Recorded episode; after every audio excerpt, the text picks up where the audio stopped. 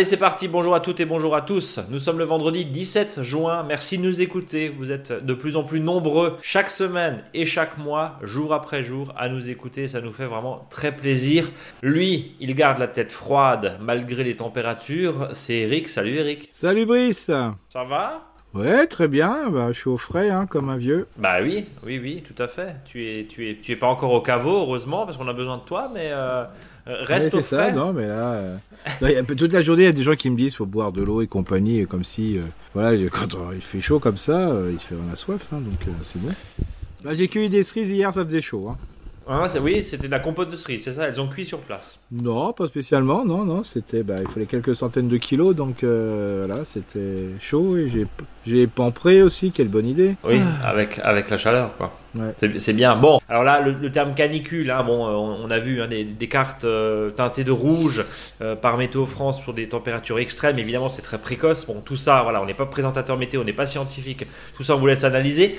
J'aimerais juste qu'on revienne, pour le coup, pour les conséquences des fortes chaleurs en été, enfin en été, oui, en été précoce pour le potager. Là, ça va nous intéresser parce qu'on va parler d'échaudage, on va parler de paillage forcément, on va parler de gestion de l'eau évidemment. Juste avant, un petit point sur l'agenda, le tempo, en fonction évidemment de- du calendrier lunaire, même si on se doute bien que là, franchement, euh, c'est pas le moment de planter des mini-mottes, hein, j'imagine. Non, Eric et puis même pour là, on est en pleine période de semis, donc là, semer aussi, euh, attendez, hein, c'est pas la peine. c'est pas la peine. C'est pas la Faut, peine. sur- faut surarroser, donc euh, voilà, attendez. Hein. Ouais. Et puis euh, c'est compliqué de pailler des semis en même temps, donc, euh, Oui, c'est ça, donc voilà. Donc ça, on, ouais. on va on laisser ça de côté. On va traiter bien sûr de vos nombreuses questions que vous nous envoyez sur contact@monjardinbio.com et le dossier de la semaine avec la chaleur, c'est le rutabaga. Le rutabaga, bah oui. Mais c'est un truc de vieux ça le rutabaga, Eric. Ouais, parce que je- moi, je suis plus. Moi, ce, qui, me- ce que j'ai le plus maintenant, j'ai le droit qu'à être en rutabaga, c'est tu. C'est j'étais juste en rutabaga. Bon bah écoute, tu nous tu nous expliqueras ça après. En tout cas, alors tiens rutabaga, juste rapidement, euh, c'est un chou, c'est un navet? Bah, c'est un chou navet, comme ça on est tranquille. Eh ben écoute, on va pas se fâcher. Alors, ouais, c'est vraiment très bien comme légume parce que pour ceux qui n'aiment pas les navets, euh, qui trouvent des fois un peu trop puissants, moi je trouve que le rutabaga c'est vraiment, euh, vraiment un légume super intéressant parce que justement il associe euh, la douceur un peu et puis une bonne productivité. Non mais c'est excellent le rutabaga. On est, on est, on est, on est d'accord. Eric, le tempo du jardinier, on est là depuis, enfin à partir pardon, du 18, hein, c'est ça, de, de ce week-end, Oui. on revient en lune ascendante. Mhm. Et donc Avec là, on est tous les semis possibles. semis. hein. Alors bien sûr, on attendra plutôt lundi hein, quand ça va un petit peu aller un peu mieux. Oui. Parce qu'il faut pas oublier que pas mal de légumes vont avoir un- une levée rapide. Alors par contre, s'il peut pas lever rapidement, un, légume qui doit lever rapidement, un semis qui doit lever rapidement, pose de gros soucis parce que après il va être imparfait. Donc euh, comme dit, mieux vaut attendre un petit peu parce qu'il suffit qu'il y ait une jolie pluie entre temps, bah, ça va lever, mais si derrière il y a un coup de sec, ça sert à rien. Donc euh, le semis, Et- comme on le dit, il faut qu'il soit progressif et continu et non pas discontinu. Voilà, et puis évidemment, avec des températures très très chaudes, euh, l'arrosage, bah, c'est compliqué d'arroser 3 ou 4 fois par jour, hein, Ouais. bien sûr. Ouais, parce que là, si on sème, si on sème, il faut semer 1, 2, voire 3, 4 fois par jour. Hein. Ouais, arroser, Arroser, ouais. arroser, oui. Euh, J'ai dit semer, Euh, tu, as dit semer ou sortir le parasol éventuellement, pourquoi pas, tiens. Ou en tout cas semer à l'ombre, idéalement. Et encore, la chaleur est tellement intense que ça risque de, de, de dessécher trop rapidement. Eric, Ouais. rapidement là, on a vu, hein, on, on sème euh, les betteraves, on peut encore semer des carottes, je pense. hein, Oui, bien est, sûr, euh, les carottes. les euh, haricots voilà. évidemment. Les haricots à fond hein, jusqu'à début août, hein, et donc il n'y a pas de souci. Euh, bien sûr, euh, bientôt on va commencer à semer les légumes plus qu'on appelle hivernal, euh, bon ça c'est sûr. Et puis on peut s'autoriser bien sûr quelques concombres, cornichons, courgettes, euh, c'est encore bon. Donc voilà, bon c'est le dernier, c'est la dernière, les dernières semaines, hein, donc euh, on peut y aller quoi. Donc allons-y. Voilà. Et euh, les concombres, les courgettes, les cornichons, les melons, alors un peu moins les melons, mais concombres, courgettes, cornichons, c'est vraiment des, des, des ressemis de, de deuxième génération. C'est-à-dire oui que c'est ça une fois que, ça, ça- voilà, ça poussera très bien. euh, voilà, une, une fois que les puits sont, les puits, les plants pardon, sont épuisés justement par l'oïdium, par la chaleur, par le fait de produire, bah, l'idée c'est d'arriver avec avec autre chose, euh, un renouvellement, et ça nous permet derrière d'avoir une saison euh, qui euh, s'étend notamment sur les concombres, parce que quand il fait très chaud, ça dépend le stade où ils sont, mais on, est, on est tout à fait d'accord que le concombre a tendance à vite s'épuiser. C'est ça. Et puis là, même sur des courgettes, ne soyez pas surpris, ou même sur des courges, comme il fait très chaud, que la fécondation se passe mal. hein. Voilà, donc c'est tout à fait normal que certaines courgettes que, que vous voyez à peu près qui font 2, 3, 4, 3, 4 cm de long, bah, noircissent du bout, tout simplement parce qu'elles ne sont pas bien fécondées. quoi. Donc c'est un phénomène normal, Voilà, dans des conditions totalement anormales. voilà. Et donc c'est on pour ça qu'il y a plein de fleurs mâles. Il va y avoir de plus en plus de fleurs mâles quand il fait chaud. Oui. de manière que quand il y a une fleur femelle arrive, euh, bah, elle soit vite et bien fécondée. Donc voilà, euh, les périodes de chaleur comme ça ne sont pas euh, très intéressantes. Alors bien sûr, on va me dire que dans le sud, des fois quand il fait très chaud, il y a toujours des courgettes, bien sûr. Mais le problème, c'est surtout pour les, les plants que vous aviez dans des situations moins chaudes. Bah, quand il y a des coups de chaleur comme ça, ils sont pas habitués et ça prend un coup. Euh, Il y a une euh, question euh, clairement, euh, cl- clairement qui, se, qui se pose. hein, c'est toutes ces fleurs mâles. Au final, on peut pas en faire des beignets, Eric? Oui, bon, de cette température, je... ouais. Non, oui, non, mais au-delà, au-delà, dans Bien la sûr. cuisine évidemment. Non, mais je veux dire, plutôt que de les voir. euh, Oui, on peut, qui- on peut. vont finalement- on les récolte et puis on fait, euh, si on est Voilà. motivé, euh, des beignets. On peut, de faire des- on, on peut faire tout à fait ça. Alors ne- n'enlevez pas les fleurs femelles. hein. Je rappelle, les fleurs mâles, ce sont la fleur qui sont simplement sur la tige. S'il y a une petite boule en dessous, c'est une fleur femelle. Avec le fruit qui va arriver. C'est ça. On est d'accord. Eric, on va faire une, une- une- alors une page spéciale, une page consacrée évidemment aux conditions météo si, tu le veux bien. Une chaleur très précoce. Là, on est en, période de plantation. On était en période de plantation, mini-motte, etc. Alors, il y, a- il y a trois. Il y a trois euh, il y a un triptyque, hein, c'est euh, la gestion de l'eau, c'est évidemment le paillage, c'est évidemment aussi euh, les pratiques, notamment euh, par rapport à un rayonnement solaire qui est quand même relativement intense. Tout ce que tu nous dis depuis des années, bah, au final, euh, de monter, de faire des ombres portées avec des haricots qui, euh, Mm. qui vont grimper, tout ça se vérifie peut-être aujourd'hui. Tes préconisations là, face à une chaleur quand même assez, assez précoce, une forte chaleur et des fortes chaleurs assez précoces. Alors on va passer au verger. Donc c'est la bonne période pour ce qu'on appelle faire de la taille en verre, c'est-à-dire enlever un peu de feuillage. Bah là on n'enlève pas du tout. Euh, parce qu'il ne faut pas oublier que les fortes chaleurs, euh, si elles arrivent sur un bois qui était à l'ombre avant, peut créer ce qu'on appelle des, des, des échaudures. C'est-à-dire que en- entre guillemets, ça va le- les cellules qui sont en dessous vont sécher. Et donc vont, quand il y a séchage des cellules, il y a mortalité. Et puis après, le, le bois va se nécroser et puis ça va être une source d'entrée euh, pour les maladies et les prédateurs. Donc, Donc on laisse du feuillage. on laisse le maximum de feuillage. Pareil pour les cerisiers, euh, on, cueille, les cerises et en même temps on peut les tailler. Là, attention, si vous avez décidé de, tailler fortement, euh, c'est-à-dire d'éclaircir, de diminuer la hauteur, là aussi faites attention que les soleils euh, au zénith ne brûlent pas les parties inférieures de l'arbre en partie basse. Donc attention aussi à ça. Sinon pour les petits fruits, ce que je vous invite, ben, là on subit un petit peu. Donc ça veut dire que la germination, la, fructification qui était quand même assez importante dans certains secteurs en France, ben, un coup de soleil comme ça va faire que la maturité des fruits va être euh, terriblement avancée. Donc euh, sur framboise, ce que je vous invite à faire, c'est de récolter tous les deux jours, voire tous les jours. hein. Trois jours, là, c'est quand il fait très chaud comme ça, c'est pas possible. Les, fruits ils sur place. Et puis pour groseille, cassis, attention. Euh, bien vérifier, même si c'est vous aviez l'habitude de récolter euh, d'ici 10 jours ou 15 jours, bien vérifier avant parce que vous risquez euh, d'avoir peut-être des surprises parce que simplement les fruits sont mûrs. On passe au potager si tu le veux bien. Alors tout ce qui est évidemment semis, c'est compliqué de pailler. Le Ouais, reste, voilà, la question se pose même plus. Non, là c'est même pas la peine. hein, le semis, le problème c'est que bah, les semis, il faut les arroser le matin voire le soir. hein. Ouais. Euh, parce que là il fait vraiment trop chaud et puis bien sûr le soir faut pas que le- faut pas l'arroser à 5h de, de l'après-midi hein, il faut, faut que Oui, ça c'est soit en soirée. 21h quoi. sinon ça va bouillir. Euh, parce que, alors, tant que la graine est graine, ça va, mais quand la graine commence à germer, le problème c'est que vous risquez de brûler la, la plantule. hein. Donc, euh, c'est pas top top. Donc, comme dit, reportez vos semis, replantez vos plan- reportez aussi vos plantations, même si c'est pas tout à fait le bon, Le bon moment. lunaire, mais Ouais. reportez tout. Parce que là, il faut vraiment, euh, voilà, euh, apporter vraiment beaucoup d'eau. Si vous avez quand même acheté euh, les plants, ben, mettez-les bien dans l'eau, surtout s'ils sont mini- mini-mottes. Et quand vous, vous faites le trou, mettez même de l'eau dans le trou et vous faites ce qu'on appelle plantation en, en trou, je veux dire, garni d'eau, hein, c'est-à-dire en zone en immergé. Comme ça, ça vous permet d'avoir quand même beaucoup d'eau.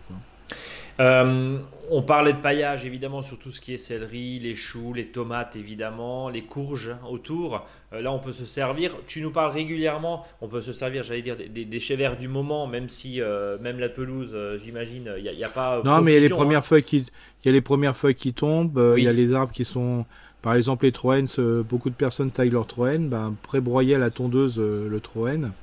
Alors il faut savoir que le broyat ne doit pas être forcément fin, ça peut être déchiqueté, ça suffit largement. L'idée c'est de couvrir le sol. Voilà, c'est ça. Là par exemple, j'ai un voisin qui m'a amené euh, des tailles de, de Troène. Bon bah je vais pas les, je vais, je vais me mettre tel quel et comme je voulais replanter des choux prochainement, bah, je vais déjà, j'ai déjà le mettre sur le sol de manière que le sol soit plus frais. C'est-à-dire prévoyez les futurs endroits de semis et surtout prévoyez plutôt les, les, les endroits de, de plantation en mettant un déchet sur le sol, parce que comme ça, ça permet au sol d'être un peu plus frais, surtout quand vous allez repiquer. Quoi. Et puis il y a une troisième technique où tu parlais de, des mauvaises herbes, les fameuses mauvaises herbes, je crois il y a, 15 jours, hein, où on parlait justement de cette thématique-là, où tu disais, bah, euh, quand j'arrache la mauvaise herbe, je la laisse dessus, euh, ça fait un couvert, mais il n'y a pas forcément de concurrence. Je pense notamment à des cultures qui sont assez hautes comme oignons, échalotes, bah, s'il y a un petit peu de liseron, s'il y a un petit peu d'éléments au sol, c'est pas si grave que ça. Non, c'est pas si grave que ça. Alors bien sûr, après, euh, n'oubliez pas que la plante indésirable va vite monter, euh, donc il va peut-être faire des concurrences spatiales. Mais voilà, dans un premier temps, il faut plutôt laisser de la fraîcheur. Hein. Et, le fait d'avoir un liseron ou un petit peu de mauvaise herbe planté, ça permet de couvrir le sol et pour le coup de protéger, alors pas forcément, au, moins de limiter les rayons du soleil et la chaleur. C'est ça, ça, parce qu'un sol qui est trop chaud ne, ne bouge plus. Quoi. ne, bouge plus. donc finalement, il y a peut-être de l'idée là-dessus. Voilà. On, est, on est d'accord. Euh, donc, on a bien compris. On attend, on reporte, on suspend, on met de l'ombre quand on peut. On essaye au maximum de préserver. Du coup, on arrose le matin, on arrose le soir, on arrose le matin et soir. On fait quoi, Eric? Bah, disons que les semis, bah, moi, je dirais que le matin avant 8h et le soir euh, après 20h. Quoi après 20h, les semis, et, euh, donc matin et soir. Et, euh, et, sinon, quitte, alors bien sûr, ça va dépendre des sols. Hein. Si un sol très léger, sableux, on le, on le rappelle, il va falloir arroser plus qu'un sol argileux, même si euh, ça fait pas tout. Et les mini-mottes, il y a peut-être un arrosage quotidien à prévoir quand même. Hein, ah, complètement. Il faut, être généreux, faut mieux. Faut, faut vraiment arroser avec générosité, et puis si c'est possible, mettre un peu de paillage après. Quoi. Voilà, surtout un paillage. Dernier point, les conseils euh, logiques pour ceux qui seraient tentés demain samedi de passer la tondeuse sur le gazon. On gère ça comment avec des fortes chaleurs comme ça, Eric? Bah, On fait rien hein, du tout. Hein. On laisse pousser? Il faut laisser pousser, hein, parce que là, euh, là, vous allez accentuer l'évapotranspiration et le sol va être encore plus chaud, donc euh, le gazon va encore plus jaunir. Donc on fait absolument rien. Donc même les systèmes de gazon, j'allais dire, qui sont et les engazonnements qui sont irrigués, arrosés. Euh, même si c'est peut-être pas forcément le bon moment là, mais sans rentrer dans la polémique, on laisse, on laisse vraiment pousser. Oui, il faut laisser pousser. Là, il n'y a pas de. C'est le, la pousse qui va être salvatrice. Hein. Bon, donc voilà, on a vu le verger, on a vu le potager, on a vu le, on a vu le gazon, pardon. Euh, plante en pot, là j'imagine extrême. Ah oui, là c'est. Alors plus la, la, plante est dans un pot qui est peu large, peu profond et peu large, plus il y a des risques de, de sécheresse hein, très rapidement. Hein. C'est pour ça que il est toujours de plus en plus intéressant de, pouvoir planter dans des pots qui sont bien plus larges comme ça. Vous avez quand même une bonne quantité de terre qui est importante et l'abri qui peut être bien. Alors ça chauffe, c'est vrai aussi, mais euh, c'est quand même super intéressant quand même pour le côté garder le, pour garder l'humidité et, la, et, la, fraîcheur. Euh, bon, on va reparler des tomates, hein, évidemment, euh, avec une première question dans, un instant. Les tomates, on arrose deux fois, trois fois par semaine. Là, il y a de la fructification. L'idée, c'est peut-être d'ouvrir un peu plus les vannes. Peut-être. Euh, disons que bah, là, on passe d'une fois par semaine à au moins deux fois par semaine. Deux fois par semaine. Bon, évidemment, en fonction de votre type et puis là, par contre, c'est pareil. Il faut mettre un demi-arrosoir par, par, par pied. On est, on est d'accord. Eric, je te propose de passer aux questions oui, des auditeurs. Vous avez été nombreux et nombreux à nous les envoyer sur contact.monjardinbio.com. Euh, on commence par Evelyne qui nous dit bonjour. Combien, combien faut-il laisser de. Concernant pardon, les pieds de tomates, faut-il laisser une tige ou plus? Voilà, j'avais reformulé sa question. Une tige ou plus? En gros, faut-il tailler quoi? Bah, Globalement, moi je fais comme ça. Euh, c'est-à-dire que quand un pied de tomate s'exprime tout de suite avec euh, les, gourmands entre guillemets de la base qui poussent très rapidement, s'il y en a 2-3, je les laisse. Donc ça fera plus la tige, ça peut faire jusqu'à 4. Euh, après, une fois que ces gourmands, qui sont en réalité des, des expressions de la vigueur de la plante, se sont exprimés, les gourmands vont vraiment bien diminuer, hein, même les gourmands de ces gourmands, pour faire simple. Et comme ça, le pied va se calmer, ça va donner des fruits en quantité, alors peut-être moins gros parce que vous avez laissé plusieurs tiges, mais euh, vous êtes tranquille et après vous pouvez supprimer les, gourmands. Après, euh, une fois qu'on sera arrivé le 1er août, hein, tous les gourmands qui vont pousser, je vous invite à les laisser complètement. Vous occupez même plus rien des gourmands. Ça permettra de faire une deuxième production pour la, deuxième période de l'année. Par contre, ceux qui taillent euh, enlèvent les gourmands depuis le départ, voilà, c'est une bonne chose. Hein, c'est par habitude, il n'y a, aucun souci. Donc voilà. Il n'y a, pas la technique, il y a plusieurs techniques. Euh, par contre, euh, c'est plus simple, euh, je dirais, de, laisser pousser tout, sauf que il faut pouvoir les accrocher. Quand on le fait sur une tige, bah, c'est la tige directrice, hein, que ce soit une queue de cochon ou un piquet, qui permet de, maintenir le pied. Si on se trouve en tomate cerise, bien sûr, tomate, cerise, tomate poire, tomate cocktail, enfin mm. tous ces Voir, euh, ah, il y a des mini cocktails, enfin il y a tous les types. Hein. dès que ça fait euh, voilà, des petites tomates, pour faire simple, même quand c'est euh, par exemple une variété jaune qu'on appelle Mirabelle, bah, tout ça c'est pareil, hein. on les laisse se pousser à tout va. Bien, on passe à la question d'Aurélie. bonjour chers amis semeurs de bonheur. Aujourd'hui je reviens avec une question que je ne pensais pas poser mais cette année j'hésite. Voilà trois ans que nous avons emménagé dans cette maison et tous les ans un frêne pousse au niveau du mur de la maison comme s'il poussait euh, quoi? Comme s'il poussait tout contre voir en dessous. Euh, tous les ans, je le coupe, mais voilà, il revient toujours de plus belle. Cette année, il atteint déjà un mètre de haut. Je regardais une appli qui identifie les arbres et il indique que c'est un frêne. Euh, il y a écrit qu'il sera bientôt menacé et au moment de recul, avant la coupe, est-il nocif de le laisser pousser et comment procéderiez-vous? Alors bon, le frêne, c'est facile de, le repérer. Hein. il a le bout noir. Hein. donc, Lui aussi il a le bouton noir. Comme, et donc, euh, la courgette. Euh, c'est ça. Et donc, euh, le principe, c'est que le frêne a une capacité à faire une, tige qu'on ne pas, et ainsi de suite. Et souvent, par habitude, on coupe au ras et ça repousse tous les ans. Ça, c'est tout le monde a ça dans son jardin. Donc, rien de grave. non, rien de grave. Hein, voilà. comme dit, il aurait peut-être fallu au départ l'enlever complètement, mais une fois que le système racinaire est bien, bien installé, vous faites directement du recépage, donc ça repousse tous les ans, mais il n'y a vraiment rien de grave, docteur. Donc il n'y a aucun souci, il n'y a aucun problème à aller voir. Euh, peut-être que ça peut être peut-être même intéressant de, laisser pousser le frein pendant 2-3 ans, puis après on hmm. coupe à la base. Hein. Bon. Bien sûr, il ne faut pas que ça soit dans les fondations du mur. Je suis d'accord. Évidemment. Merci de votre aide hein, et au vu des températures annoncées, restez paillés. Voilà, signé Aurélie. Louise qui nous dit Bonjour, tout d'abord un grand merci pour ce podcast très qualitatif que j'écoute toujours avec grand plaisir. J'ai une magnifique sauge qui adore la terre argileuse de mon jardin et est devenue énorme en une journée, en une journée, en une année, pardon. Seul problème, elle est très mal placée et il faut que je la mette à un autre endroit. À quel moment et comment faire cette opération pour la perturber le moins possible? Merci pour votre aide, bienvenue, bien à vous.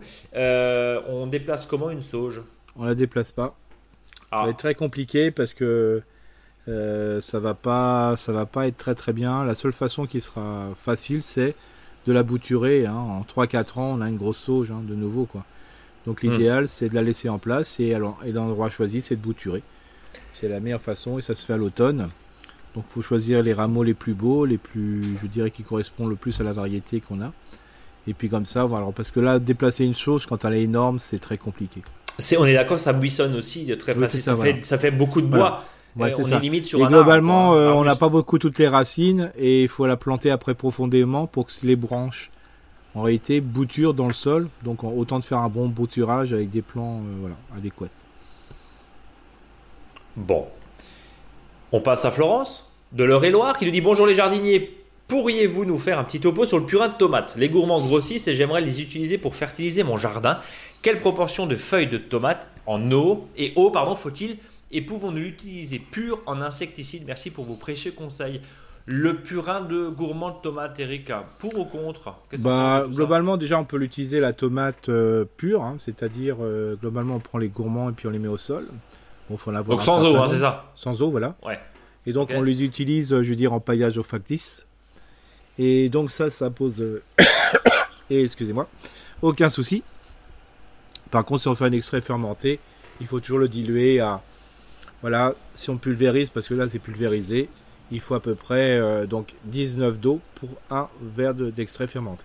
Donc ça c'est une fois que tu le que tu le comment dire que tu- ouais, reste avec nous.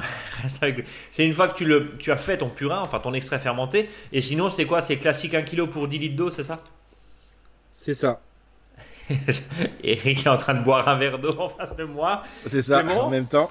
Allez. Ouais, c'est bon. Donc, un Donc kilo, euh, le principe là, là il en faut pas, voilà pour un kilo pour 10 litres d'eau, mais là 100 grammes par litre ça suffit largement quoi. Oui, non mais évidemment, mais je veux dire si on a beaucoup beaucoup de tomates en l'occurrence. Ouais là il faut vraiment beaucoup beaucoup beaucoup voilà. Beaucoup de tomates, oh bah, euh, enfin oui, moi quand je les coupe, j'ai vite un kilo de, de gourmand. Ouais, c'est vrai. Enfin, euh, si tu Donc, oublies euh, un petit peu et les donc, quelques voilà. jours, t'as des gourmands.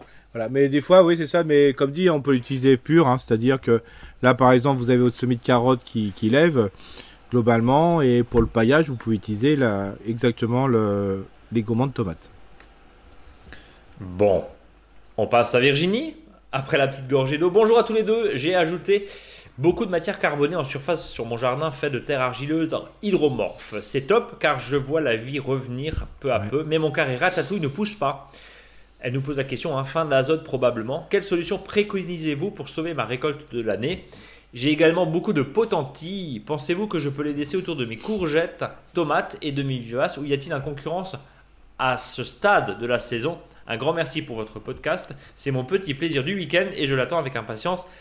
Chaque semaine, signé, signé Virginie. Pardon. C'est compliqué aujourd'hui. Hein Ouais, ouais, montage, comme on dit. C'est ouais. compliqué. C'est la chaleur. Ça nous fait bouillir le cerveau.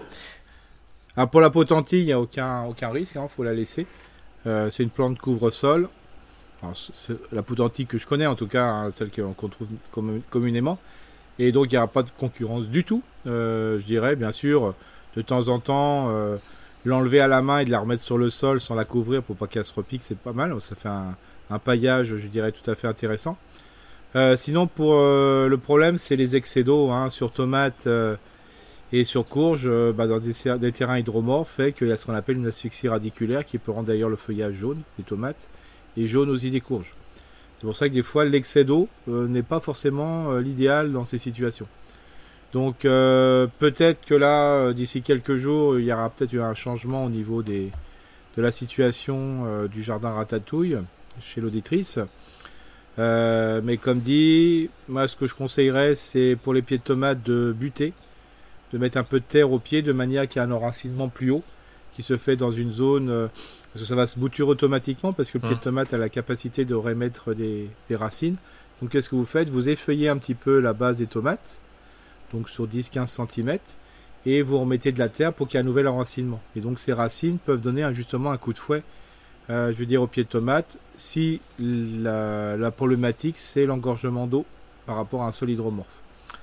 Pour tout ce qui est courge et compagnie, les courges coureuses, tant qu'elles vont pas trouver un autre endroit pour s'accrocher qui le convient, on risque d'être dans la même situation. Donc au final, Bah en finale, faut attendre. faut attendre. Ouais. Patience, Et, ça va revenir. euh, ça va revenir, mais voilà, euh, pour les tomates, par contre, buter, euh, buter les pieds de tomates, c'est pas mal parce que ça va faire de nouvelles racines. Euh, on passe à Morgane qui nous dit bonjour à tous les deux. Merci pour votre podcast que j'ai découvert pour m'occuper sur un long trajet et que j'attends maintenant avec impatience toutes les semaines. J'aurais plusieurs questions. Eric dit régulièrement de garder la tonte de gazon. J'ai donc négocié avec mes voisins qui n'emmènent plus leur tonte à la déchetterie mais qui me la laissent devant mon potager.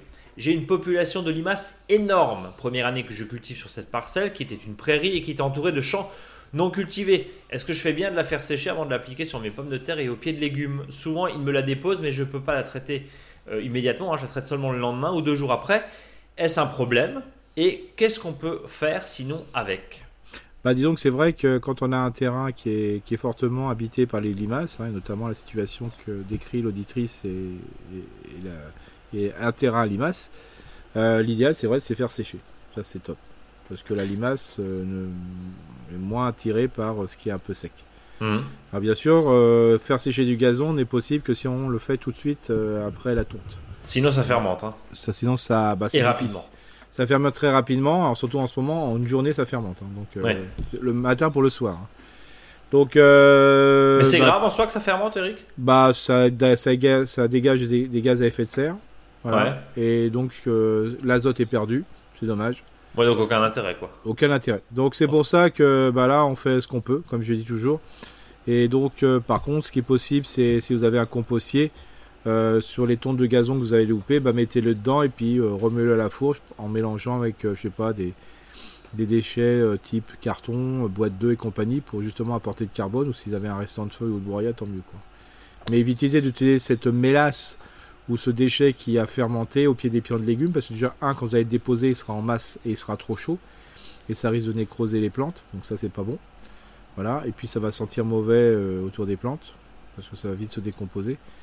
Mais sinon, comme je vous dis, des fois, le, bien qu'il faut surtout pas mettre de compost, euh, de, gazon au compost, bah là, je vous dis de le mettre euh, pour justement sauver la situation et de le mélanger avec quelque chose. Vous fermez le couvercle, vous en parlez plus.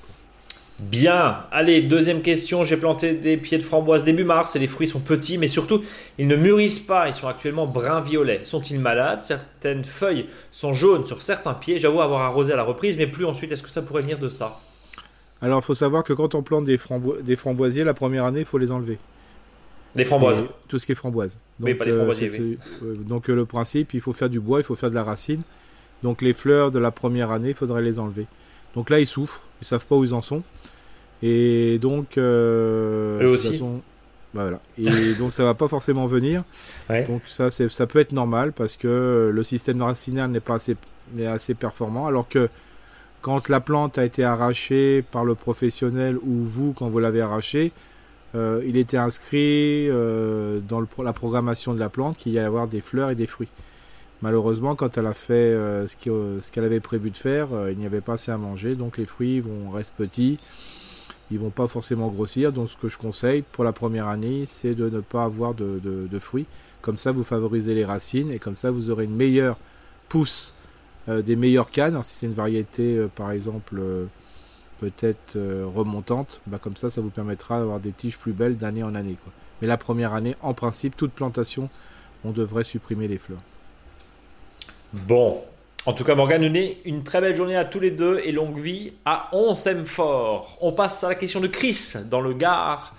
Euh, le 30, oui, je crois que c'est le Gard. Euh, bonjour les amis et merci pour votre merveilleux podcast. J'ai un problème avec mes plantes tomates. Je les achète en pépinière et je leur mets un peu de fumier décomposé à la plantation. Le problème, tous les deux ou trois ans, ils attrapent une maladie que je n'arrive pas à identifier. Dès le mois de juin, les feuilles deviennent jaunes en commençant par le bas puis cela se propage progressivement à toute la plante. Même en enlevant régulièrement les feuilles atteintes, la maladie continue, la production est alors fortement impactée. Merci pour vos avances, merci, pour vos, d'avance pour vos avis et vos conseils. Longue vie à votre émission. Alors, les, pieds, euh, de tomates dont les feuilles jaunissent euh, sont peut-être dans une situation trop humide. Donc là, on a eu des photos. Euh, il y a un espèce de géotextile. alors des fois, on arrose un peu trop et fait qu'on est en situation hydromorphe et on peut avoir des feuilles jaunes de ce type-là.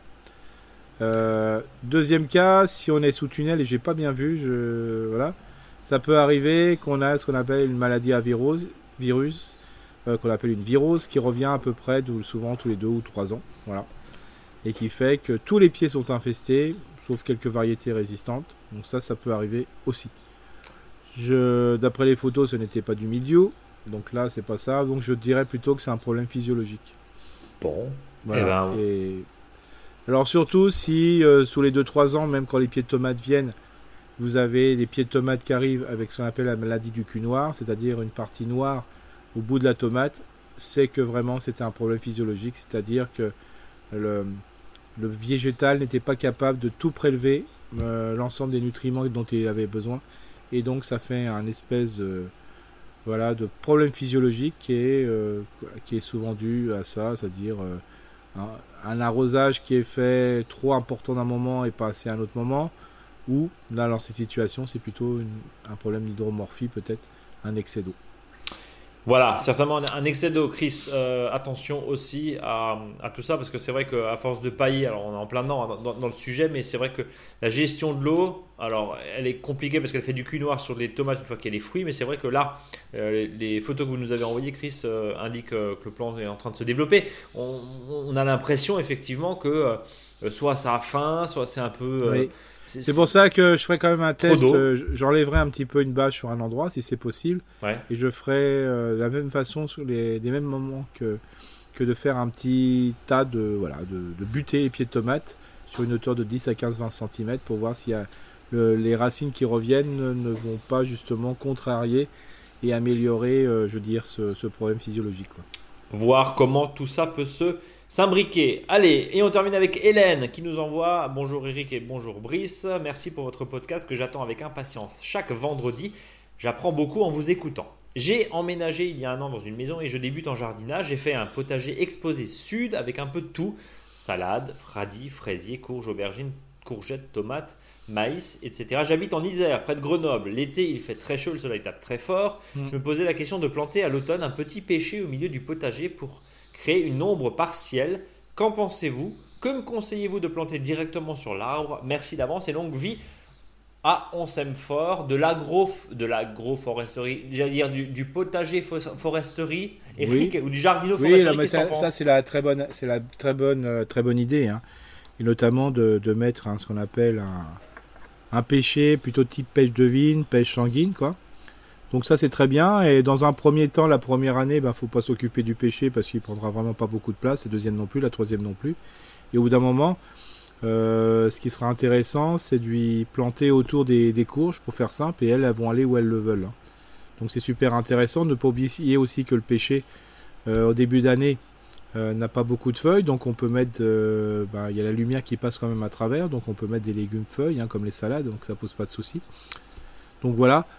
Le seul problème, c'est qu'il faut surtout pas traiter le pêcher, même avec une bouillie bordelaise, parce que Bien qu'on va traiter le pêcher plutôt fin décembre, début janvier pour lutter contre la fameuse cloque, euh, voilà, le fait d'utiliser la bouillie bordelaise va faire que votre sol va s'enrichir en cuivre, qui n'est vraiment, vraiment pas très bon pour sa fertilité.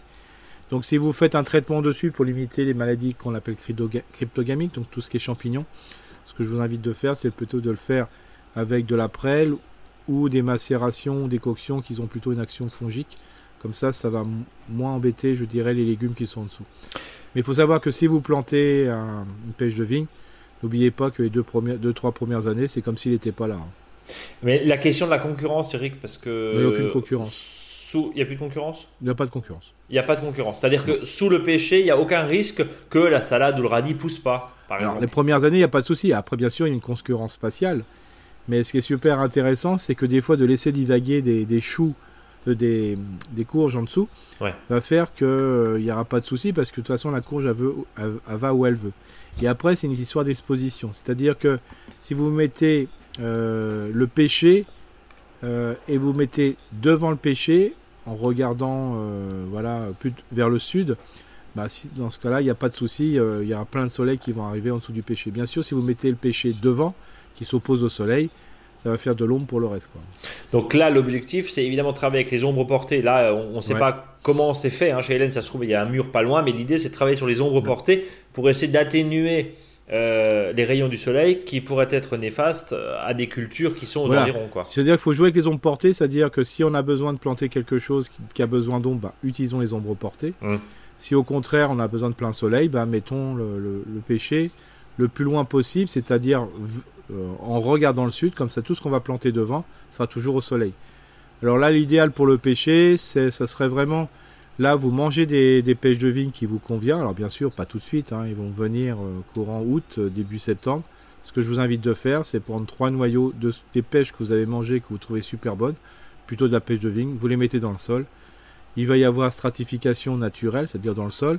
Au printemps, ça va germer et vous en garderez un sur les deux. Et comme ça, vous aurez votre pêcher qui est bien installé.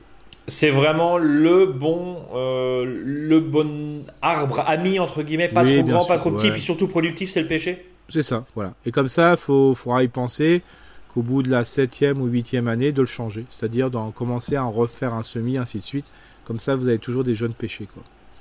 Bon, eh ben, écoute, je crois qu'on a euh, fait le tour. En tout cas, de vos précieux euh, questions, évidemment, et interrogations.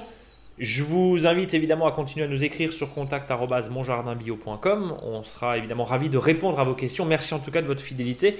Et on va passer au deuxième dossier de la semaine, Eric. Ouais, on va, on passer le chou navet ou rutabaga. Hein, c'est voilà. Alors c'est, on, pouvait le faire plus tôt au niveau de semis, mais on peut encore le faire euh, jusqu'à début juillet. Et puis aussi, on peut euh, les repiquer parce qu'on peut aussi acheter des plants en mini-motte. Mais là, je vais plutôt vous parler de semis. Alors c'est vraiment très facile. euh, il suffit de décompacter le sol hein, avec la fourche bêche, de passer la griffe voilà, plusieurs fois de manière à imiter le sol. Alors bien sûr, vu les températures caniculaires, si vous le faites, attendez, mais surtout le sol va être endurci. Donc ce que je vous propose, c'est d'arroser un peu avant le sol, la veille, euh, donc le soir par exemple, et le lendemain matin de pouvoir passer la griffe si le sol est plutôt du type limoneux. Ensuite, ce que je vous invite à faire, c'est de, de, rajouter euh, bah, du compost ou du terreau euh, dans, votre passage que vous faites à la griffe, c'est toujours sympa. Ensuite, ce que je vous propose, c'est de faire un sillon d'une profondeur de 5 cm et de semer les graines tous les 20 cm parce que comme le rutabaga c'est quand même un, légume qui est assez grand, ça sert à rien d'en mettre plein sur le rang, hein. vous perdez je dirais des graines parce qu'il va falloir éclaircir. Donc vous mettez une graine et puis après vous le couvrez, vous le couvrez avec un peu de terreau de compost ou un peu de sable si vous voulez. Alors bien sûr, euh, comme la graine euh, euh, est petite, c'est pas la, grosse pardon, c'est pas la peine de, mélanger les graines avec du sable comme on peut le faire avec les carottes, parce que là aussi on peut aussi semer des carottes. Donc une fois que vous avez fait ça, vous mettez les graines, vous mettez un peu de compost dessus, un peu de terreau, et vous plombez avec le râteau, le, dessus du râteau, c'est-à-dire vous plombez, c'est-à-dire vous tassez. Donc ça va faire tomber un petit peu de sol, de terre, du, terre de, du sillon. Et donc comme ça, ça suffira bien largement euh, par rapport à votre semis. Ensuite, bien sûr, il va falloir arroser. Et au bout de 10 jours, c'est ça qui est cool, euh, ça va déjà lever. Et donc c'est ça qui est important parce que vous pourrez très vite voir le rang. Et surtout, ce qui est important, c'est quand, quand il y aura 3-4 feuilles, vous pourrez éclaircir à 30 cm, ça, ça suffit largement, et ça vous permettra de repiquer les plants en excès euh, dans d'autres endroits, ou si dans le rang, ça n'a pas bien poussé. Le rutabaga, c'est légèrement sucré, c'est pas, euh, j'allais dire, odorant comme un navet. Hein. Voilà, si on n'aime pas, c'est ce que tu disais en préambule euh, de, cette émission, de ce, podcast. Ça a que des avantages finalement. Oui, puis en plus, ce qui est bien, c'est que ça peut passer l'hiver, vous le laissez dans le sol. Donc ça, oui, c'est pas gélif du tout. Non, c'est vraiment cool. Donc on peut en manger jusqu'à Pâques facilement. Le, rutabaga est cool. Et ça c'est bien, mais par contre il faut quand même attendre une douzaine de semaines euh, avant de pouvoir consommer, entre semis et récolte. Hein. Euh, au début ils sont petits, mais le but du jeu c'est pas forcément de les manger euh, quand ils sont, des, sont très gros, plus c'est petit mieux c'est. Et puis ce qui est important aussi c'est que ce rutabaga, comme dit, il n'est pas trop embêté par euh, les prédateurs, donc c'est vraiment quelque chose qui est vraiment très, très sympa et, qui mérite d'être découvert euh, quand vous invitez des personnes. Je suis sûr que vous leur faites, vous ne dites rien, euh, vous faites des petits dés, vous les faites revenir, les gens verront ce légume orange, voilà. Ils se demanderont bien ce que c'est, et puis à un moment vous leur direz bah c'est du rutabaga, bon, ou du chou navet. Alors chou navet, ça passe encore moins bien que rutabaga quoi. Oui, euh, ça fait plus exotique, rutabaga, c'est ça l'idée? C'est ça, exactement. Euh, dernière question, Eric, forcément, qui va se poser. On peut semer ça de quand à quand Bah là, euh, moi je dirais fin, fin juin, c'est fini. quoi. Hein, fin juin, c'est fini. Bon. C'est terminé, ouais. Par contre, après, on peut repiquer, on peut acheter chez nos horticulteurs préférés des, des plants de rutabaga repiqués. Bon, et, eh pour ben ceux qui n'ont pas l'habitude de ce légume, je vous invite à en acheter justement une barquette de 6 ou de 12 c'est entre 25 centimes et 30 centimes. Voilà, c'est sympa. Et ça vous permettra peut-être de découvrir ce légume et à ce moment-là d'en mettre plutôt l'année prochaine. Une noix de beurre, un tout petit oignon, tout petit peu, et vous faites revenir ça gentiment. Vous pouvez bah même laisser voilà, coup Ouais, et puis même par exemple, euh, mois de, à Pâques l'année prochaine, ce qui est possible, rutabaga et chou, chou feuille, le fameux chou cal, euh, vous mélangez ça les deux, c'est vraiment euh, très très bon. Euh, voilà.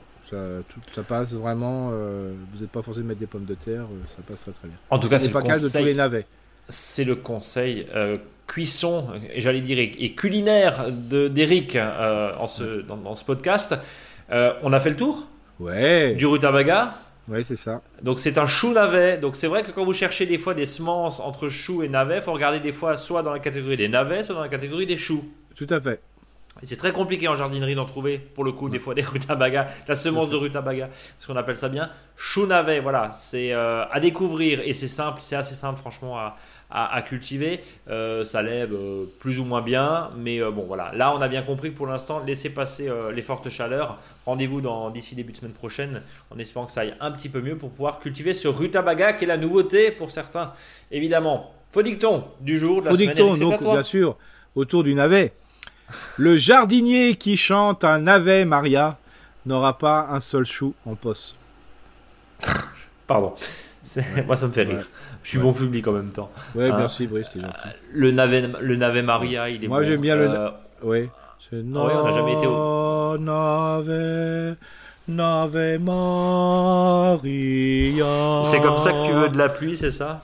C'est ça. Allez. Moi, je suis là, je suis, je chante dehors le navet Maria. Bon, bah écoute, euh, sans, un, sans un chou en poche. C'est bon, tout le monde a compris. Allez, merci à toutes et à tous en tout cas de nous avoir suivis. Les trois choses essentielles, partagez, commentez, mettez des notes, notez ce podcast, mettez des petites étoiles sur les applications de podcast préférées, sur Spotify, sur Deezer, sur Apple.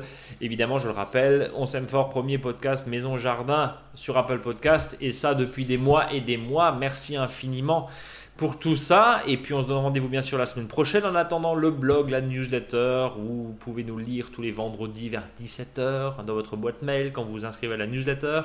Et nous, on se retrouve la semaine prochaine en forme de quoi Je ne sais pas. En tout cas, prenez soin de vous, hydratez-vous, comme on dit, prenez soin quand même du jardin. C'est pas parce qu'il y a un petit coup de chaleur là qu'il faut laisser tomber le jardin. Il Euh, faut justement être à côté. Euh, veillez quand même bien. Paillage, paillage, paillage. C'est pas Eric qui dira le contraire. Et puis euh, gestion de l'eau, mine de rien quand même. On va pas faire la morale à ceux qui arrosent euh, des gazons et qui remplissent des piscines parce que c'est pas notre but. Mais euh, il y a peut-être une réflexion euh, à avoir parce qu'un jour peut-être on n'aura plus le choix. Voilà, en arbitrer entre le gazon et le jardin potager. Donc tant qu'on peut encore faire, essayons peut-être euh, d'anticiper tout ça. Sur ce, gardez quand même le moral parce que c'est pas forcément très facile en ce moment. Merci à tous. Eric, le mot de la fin? Allô? Allô? Allô? Oui, allô. Allez. Salut à tous. Merci.